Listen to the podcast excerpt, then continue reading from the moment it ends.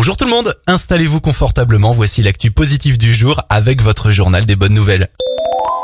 Une association lilloise collecte des colis de Noël pour les sans-abri. Malgré la pandémie, Help Assos continue de faire plaisir à ceux qui sont dans la rue. Le principe est de récolter puis d'emballer une boîte de format boîte à chaussures contenant friandises, bonnets, écharpes, gants, denrées non périssables, quelques produits d'hygiène ou tout autre petit cadeau tel qu'un livre ou une lampe de poche par exemple. Ces cadeaux seront ensuite remis aux personnes sans domicile fixe avant Noël.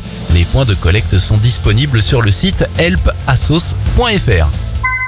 Bonne nouvelle pour la biodiversité. Pour la quatrième année consécutive, la population d'éléphants se stabilise dans la réserve nationale de Selous en Tanzanie. Pour rappel, en 40 ans, la population d'éléphants était passée de 110 000 individus à 15 000 à cause notamment du braconnage. C'est un bel espoir pour l'espèce. Enfin, bonne nouvelle pour les futurs propriétaires ou locataires et suite aux annonces du gouvernement, les visites de logements seront de nouveau autorisées à partir du 28 novembre en suivant, bien sûr, un protocole sanitaire strict. C'était le journal des bonnes nouvelles. Il est disponible maintenant gratuitement sur notre nouvelle application et notre site internet Radioscoop.